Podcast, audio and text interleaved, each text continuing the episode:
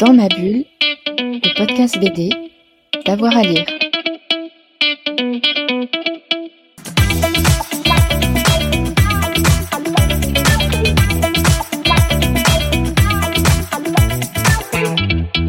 Bonjour à toutes et à tous et bienvenue dans ce 32e épisode de Dans ma bulle, votre podcast 100% BD avec avoir à lire. Aujourd'hui, on reçoit un auteur qui ne cesse de nous épater album après album. Il vient d'ailleurs de faire la couverture hein, du premier numéro du nouveau Métal Hurlant. Il s'agit d'Hugo Bienvenu. On avait lu avec plaisir Préférence Système avant de nous jeter sur Total, un album dans un petit format carré particulièrement percutant. On est dans le domaine de la science-fiction avec un regard très précis et très pertinent sur notre monde. On a profité du Festival des Utopies à la Nantes pour lui poser quelques questions. Hugo, bienvenue, bonjour. Bonjour. Euh, je voudrais qu'on parle de Total, mais avant, je voudrais qu'on parle du de votre rapport à la science-fiction. Il y a eu Préférence Système qui est sorti euh, il y a quelques temps. Ouais. Euh, Qu'est-ce qui vous attire dans, dans la science-fiction? Bah, c'est vraiment le fait de pouvoir philosopher sur, euh, sur ce qu'on est aujourd'hui, sur le, le fait de pouvoir créer des figures qui, euh, qui, qui nous permettent de regarder le monde d'aujourd'hui avec un petit pas de côté, euh, de, de, voilà, de manière analytique en fait. C'est vraiment ça qui me- c'est ça qui m'intéresse. Comment est né Total? Il y, a, une histoire avant euh, ce gros album qu'on peut lire chez, chez Graphique. Ouais, Total, j'étais en train d'écrire Préférence Système et puis euh, je, passe les détails personnels, mais je m'étais fait niquer plusieurs fois économiquement euh, par, euh, par plusieurs personnes et je me disais, bon, je peux continuer à me plaindre sur le fait de me faire niquer ou je peux commencer à m'intéresser à l'économie et à de quoi elle est faite et pourquoi et il y a ces, tous ces trucs, ces systèmes de hiérarchie, de, voilà, et, de quoi est faite l'économie. Donc j'ai commencé à lire Jörg Simmel, enfin, euh, la, main du marché, le deuxième, encore une fois, il faut lire le deuxième tome aussi, pas lire que le premier. Je me suis, j'ai essayé de me constituer une sorte de corpus autour de, de, comprendre de quoi était fait notre monde, de quoi était fait, parce qu'on vit dans un monde économique. C'est un peu ce que je développais aussi dans Préférence Système. C'était bon, si on veut euh, développer un peu de liberté, un peu de bonheur, et ben il faut quand même comprendre de quoi le monde est fait, de quoi on est fait, et donc il faut être nourri de de, choses très diverses, de la poésie, du technique, de la poétique, du technique, du, voilà. Et, euh, donc, euh, Premium Plus et Développement Durable qui, qui, qui a créé Total euh, sont des livres que je enfin Premium Plus est un livre que je faisais en même temps que, que, que Préférence Système en me disant bon je fais un livre qui est très compliqué techniquement narrativement je me crée un petit espace de où je peux dire les choses de manière plus euh, un peu plus lâchée, sans parachute, euh, sans structure. Et donc je l'ai, écrit un peu euh, au jour le jour, en, faisant confiance à mon inconscient et en, suivant mes réflexions sur, sur, voilà, sur le monde d'aujourd'hui, parce que je voyais quand même que notre État, la France et puis tous les États du monde généraient des milliards d'euros pour pallier aux crises économiques, euh, aux catastrophes naturelles et tout. Et je me dis, mais à, quel moment l'argent est quelque chose, est une fiction? À quel, enfin, et, du coup, ça m'a posé la question de. euh, Il y a la réalité, il y a la fiction. Et aujourd'hui, comment on se démerde avec ces deux données-là? Et, et je me suis dit, je vais essayer de créer un personnage qui a compris ce qu'en fait, moi, je commençais à comprendre du, du monde. C'est qu'en fait, si on veut vivre heureux, euh, il faut toujours être au milieu de cette tension où euh, le fiction, la fiction crée de la réalité et le réel crée de la fiction. Et donc, si on fait un produit en croix, il faut toujours être à peu près au milieu de ce, truc-là. Et donc, je me suis dit, quel personnage peut permettre de mieux parler de ce truc de quel, est le degré, la hauteur de regard qui me permettra de parler euh, de manière truculente, de manière un peu. Parce que c'est ça aussi, quand on écrit un récit, il faut aussi être un peu sexy, il faut, donner un peu euh, le. euh, de. Je sais pas comment dire, mais de gage pour, aux, aux lecteurs pour dire tu vas pas lire un- une thèse sur l'économie. J'avais pas envie de faire une thèse sur l'économie, sinon ils vont lire Simmel, ils vont lire un chat. J'essaye de créer euh, quelque chose qui, qui pose des questions sur notre monde et sur, euh, sur le système dans lequel on vit. Euh, et en le regardant encore une fois de manière assez froide, c'est pour ça que quand on me pose la question de vous êtes pour, enfin en gros, vous faites un brûlot contre le capitalisme, non, je fais pas un brûlot contre le capitalisme, je dis juste, il faut comprendre le système pour, euh, pour le pas le dominer, mais en tout cas, euh, c'est comme un cheval, euh, c'est comme un Mustang. Le- notre système, c'est un, Mustang. Si on décide de dire ah la gravité c'est chiant, bon ben on va jamais se mettre debout. Par contre, euh, on peut se dire bon la gravité c'est chiant, mais comment est-ce que je monte dans l'arbre? Et, puis- et du coup, donc voilà. Et, et donc j'avais envie de, en fait de comprendre de quoi était fait l'économie pour pouvoir pour et, et, le et total et cette espèce de grande réflexion sur euh, est-ce que l'é- l'économie sert ce à quoi normalement elle doit mener, c'est-à-dire à nous libérer des contingences du, du, euh, du réel. Quoi. Voilà. Ça tient sur euh, Kurt. euh, qui lui est vraiment entre. C'est intéressant ce que vous dites, c'est vraiment entre la réalité et sa propre fiction personnelle, Ouais. quelque part, qui gagne toujours. Et il le dit, hein, j'ai passé ma vie à, à- à la gagner. C'est un personnage très ambivalent, il y a plein de choses, mais comment est-ce que vous, vous le voyez? Bah, moi, je l'aime et je le déteste, euh, mais je, mais je l'aime parce qu'il me fait penser à ces personnages de Blier, il me fait penser à. Et, ce que j'ai aimé faire dans ce livre, c'était euh, mettre en œuvre, mettre en, mettre en scène des degrés de langage très variés. Et un peu comme justement ce que c'est Blier, ce que j'adore dans ces films, c'est que tout d'un coup, un personnage va parler de.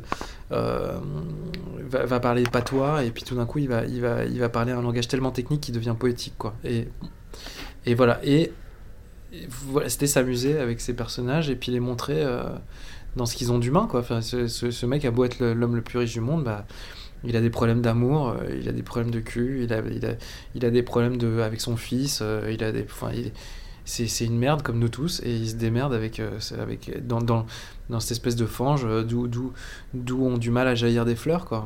C'est un peu ça la réalité. C'est quand on se dit bon bah globalement c'est quand même très compliqué. Déjà moi je suis admiratif de ce que l'humanité a réussi à, aboutir alors qu'on n'est même pas capable d'être d'accord sur, sur la couleur d'un mur quand on est en couple. Enfin, euh, donc, donc je me dis, ah c'est cool, on bah, par exemple là on est à Nantes dans un, dans un lieu je trouve, dont l'espace est incroyable et tu te dis comment est-ce qu'on a réussi à construire quelque chose d'aussi grand alors qu'on n'est pas d'accord. Et, Kurt c'est aussi un peu cette réflexion là, c'est bon, co- comment on fait pour vivre ensemble? Comment. Lui, il a la réponse. Il dit personne n'aime se faire niquer, du coup, pour faire des deals, il faut avoir l'impression que tout le monde a gagné, quoi. Voilà, et, là, là-dessus, je pense que. Enfin, je suis pas loin d'être d'accord. C'est-à-dire que si tu veux réussir, tu peux pas réussir tout seul. Ça n'existe pas. on vit Et donc, il faut réussir avec les autres. Et, donc, il faut emporter les autres dans, son imaginaire, dans son.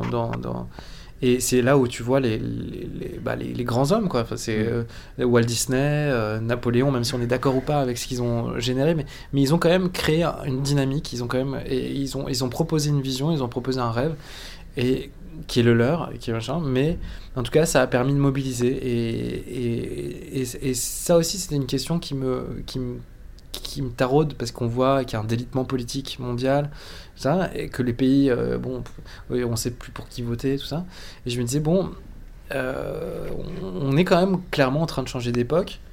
Et, euh, et, et j'ai un peu traité Kurt comme une sorte d'espèce en voie de disparition euh, qui, voilà, je l'ai regardé comme un ce qu'on appelle un boomer quoi. Et, et moi je suis moi, j'ai j'ai 34 ans mais j'ai déjà l'impression d'être un d'être un boomer. Et, donc je voyais ce qu'il y avait de dégueulasse en lui mais ce qu'il y avait de beau aussi. Et il faut pas oublier que n'importe qui, même là les, les, les, jeunes qui sont tout, tout frais, tout neufs et tout machin, ils ont en eux du bon et du mauvais et que il faut accepter qu'on a du mauvais en nous pour pouvoir aller vers le meilleur de nous-mêmes.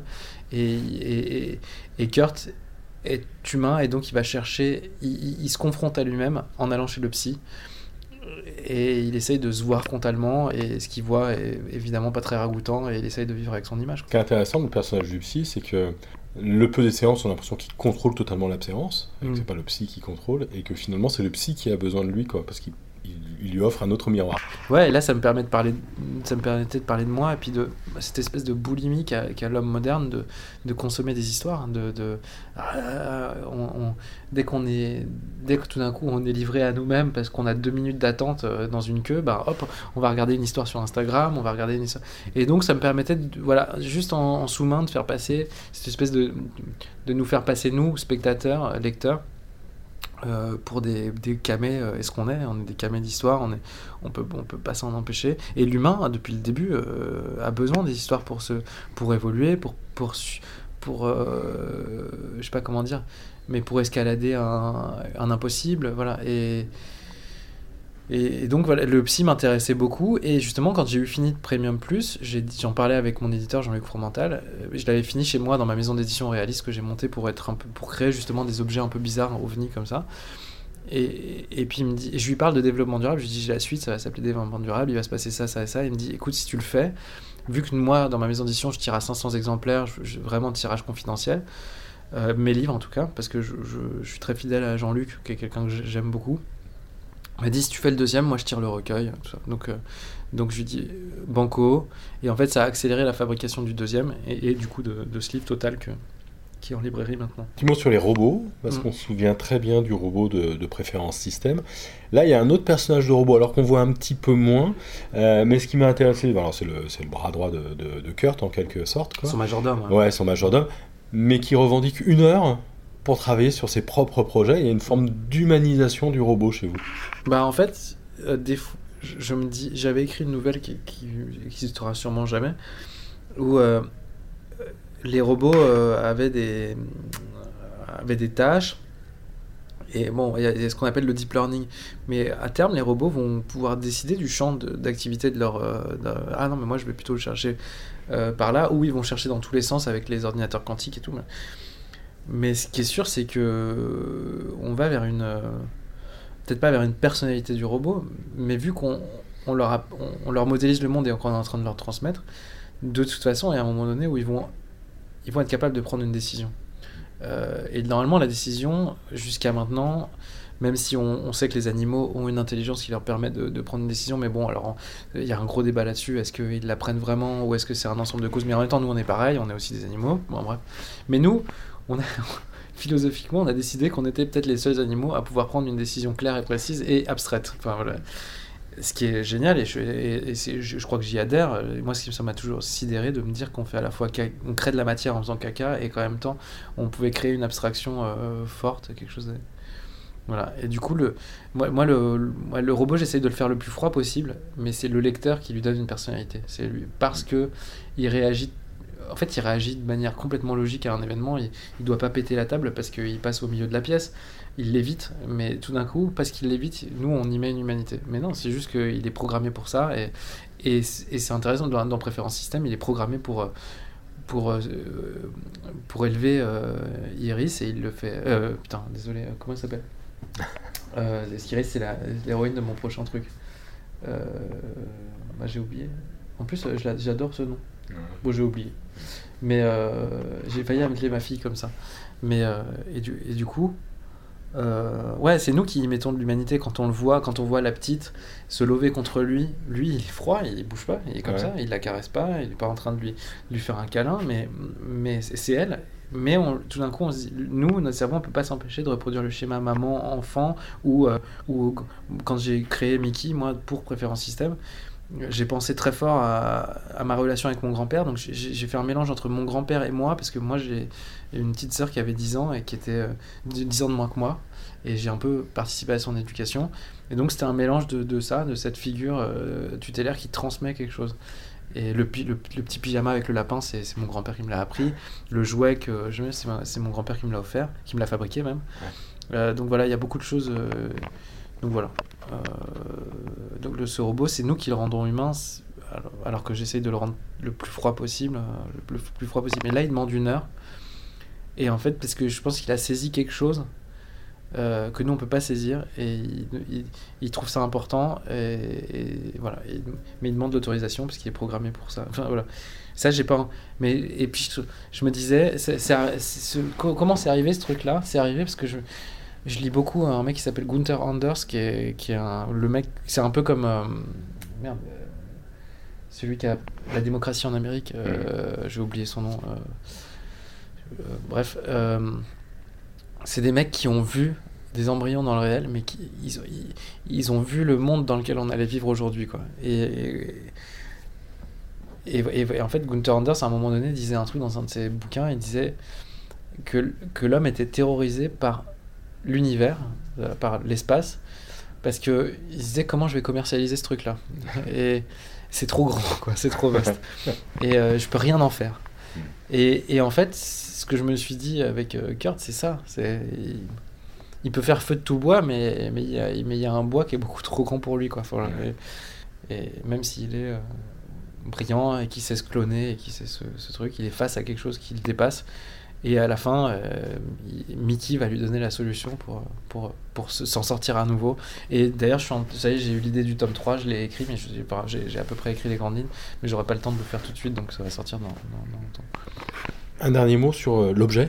Euh, qui est pas forcément banal en, en, en BD. Ouais. On n'a pas des, des grandes planches, euh, on a plutôt quelque chose de ramassé, comme, euh, comme une, une brique. quoi. Ouais. L'image est pas très belle, mais, mais, mais voilà. Exactement. Euh, co- comment vous avez travaillé l'objet? Pourquoi avoir fait ce choix justement de l'objet? Parce que du coup, on défile les pages assez vite. Euh, pourquoi?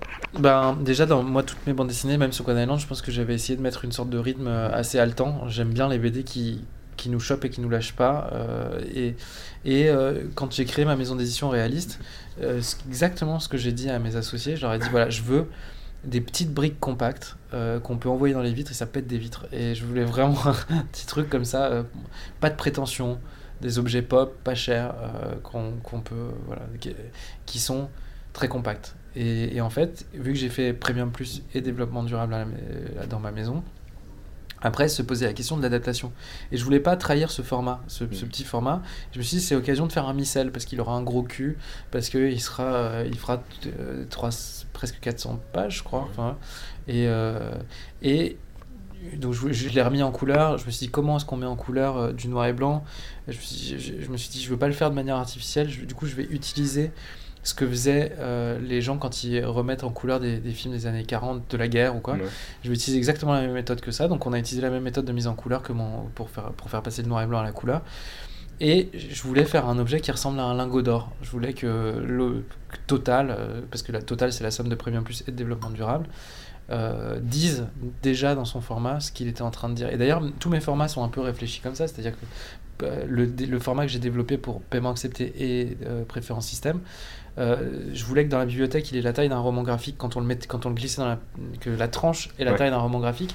Et quand on le sorte on ait l'impression d'un album classique. Et c'est exactement ce que j'essaie de faire dans tout mon travail c'est-à-dire d'être d'avoir la tenue de, du classicisme et le et le et, et le langage de l'auteur enfin voilà. Et j'ai j'ai toujours que mes récits soient dans cette tension là Très bien. Voilà, dans ma bulle, c'est terminé pour euh, aujourd'hui. Merci d'avoir suivi euh, ce nouvel épisode. Si vous voulez être tenu au courant des prochains épisodes, n'hésitez pas à vous abonner. Comme ça, vous avez la petite notification qui vous dit qu'il y a quelque chose euh, à écouter. Évidemment, si vous avez lu Hugo Bienvenu, si vous avez aimé, n'hésitez pas à nous laisser un petit commentaire. Et puis à liker, à partager un petit peu tout ça. Vous êtes de plus en plus nombreux et on vous en remercie. Allez, très vite, on se retrouve pour de nouvelles aventures BD. Dans ma bulle, le podcast BD, D'avoir à lire.